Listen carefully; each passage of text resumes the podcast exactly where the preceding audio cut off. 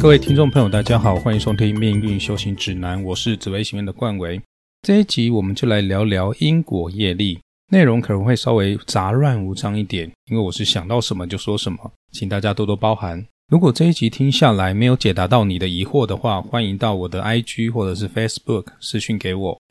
好的，话不多说，相信大家都有听过，在《三世因果经》里面有一段寄语，叫做“欲知前世因，今生受者是；欲知来世果，今生做者是”。这段四句记，简单来说，就是想要知道你前世到底是做善业还是不善业，只要看你这辈子的人生际遇的好坏，就可以知道了。而我们这辈子所做的好坏事，也会影响到我们下辈子的人生际遇。业力是需要时间来成熟的。古时候的人生活步调缓慢，一天可能只能做一件到两件事情。有些人甚至一辈子都没有离开过他出生的村庄，所以在事件的产生以及与人接触的频率上就会比较少而缓慢。因此，业力的成熟有时候要拖到好几辈子才能够完成。但是现代社会已经不同了。随着科技的发展，交通以及网际网络的发达，我们随时就能见到地球另一端的人。从台湾到日本，甚至只要几个小时就能够抵达了。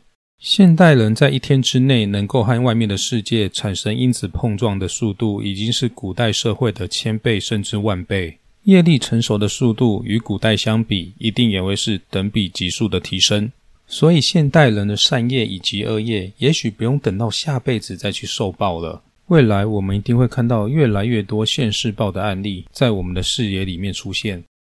在《中阿含经》里面有一部《盐狱经》，是佛陀把盐巴比喻为恶业的经典。佛陀说，将一两把盐巴放入一碗水里面，水便会因为太咸而难以入口；但是将一两把盐巴投入到河水之中，经过巨量的河水稀释之后，我们就尝不出河水中的咸味了。盐巴好比恶业。清水就好比是善业，善业和恶业并不会相互的抵消，而是同时存在。我们可以把人生当作是喝水的过程，每一口都会同时喝下清水以及盐巴，也就是同时承受着善报和恶报。当我们不断行善积德、持戒修行，就像是在碗里不断加入清水，而代表恶业的盐巴就会不断的被稀释。虽然盐巴依然存在，但是我们已经尝不出咸味了。这就是所谓的重业轻报。而如果我们不行善、不持戒修行，反而无恶不作，就像是在碗里不断添入盐巴，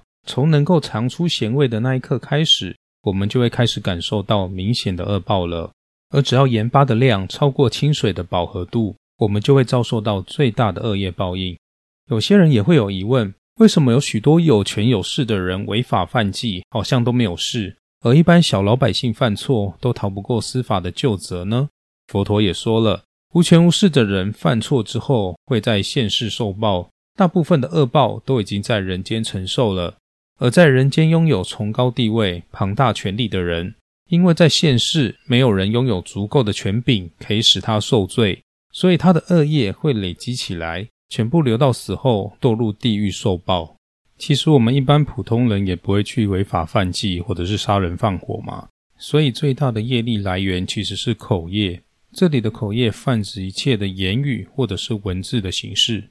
这几年看到新闻媒体、社群粉砖，还有网络乡民的文章或者是留言，其实我的心里都会不免想起《地藏经》哦，然后对这个社会感到忧心忡忡。地藏经的内容就是佛陀到刀立天为他的母亲说法，然后在法会之中介绍、称赞在过去世常常为了母亲而累发善愿的地藏菩萨。而与会的一些菩萨觉得很难得，也很好奇佛陀怎么会在会中一直大力的称赞地藏菩萨。于是佛陀也告诉大家，地藏菩萨他还是凡人时候的种种经历。在《地藏经》中，佛陀再三复嘱地藏菩萨，要在他灭度之后呢，一直到弥勒菩萨下生人间成佛之前，娑婆世界的众生全部都交托给地藏菩萨来度脱教化。而在《地藏经》里面，《阎浮众生业感品》第四之中，四方天王就询问佛陀：地藏菩萨从久远以前就发愿要度化众生，怎么到现在不仅没有停止？还一直发更大的誓愿呢？佛陀就告诉四天王：地藏菩萨因为慈悯众生，又看见未来众生作恶不断，于是又反复发众愿，要来度化众生。其中在经文里面有写到：若遇恶口者，说眷属斗争报；若遇毁谤者，说无舌疮口报；若遇两舌斗乱者，说无舌百舌报。这几句经文都是和口业比较相关的。意思就是在说呢，地藏菩萨如果遇到喜欢口出恶言、对人恶言相向的人，就会对他们说眷属斗争报，也就是你不断的口出恶言，将来会得到的果报，就是你的家人、家族里的亲人、你的眷属，他们之间就会相互的有口舌争执，甚至相互的争斗。而如果你是一个会出言去毁谤他人、无中生有的人，那么你将来就会面临没有舌头，或者是你的嘴巴会生出恶疮、溃烂这种果报。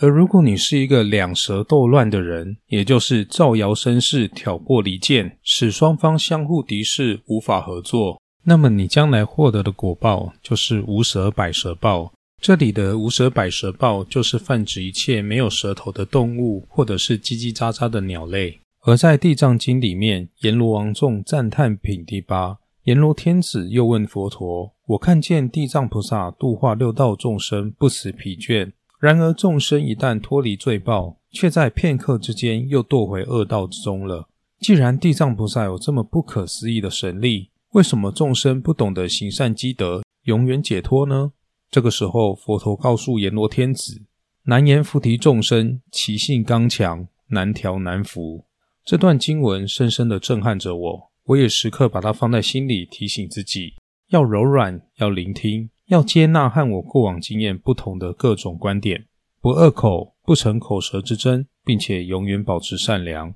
我们必须有主见，这样是好的，但是有太强的个人意识，也不见得是一件好事哦。这一集的内容就分享到这，之后我们还会陆陆续续分享有关因果业力以及佛教对宿命论的观点。欢迎大家 follow 命运修行指南这个频道，也欢迎追踪我的 Facebook 以及 Instagram，链接就放在下方的资讯栏。当然也别忘了到各大 Podcast 平台给我们五星好评哦。我是冠伟，我们下集见，拜拜。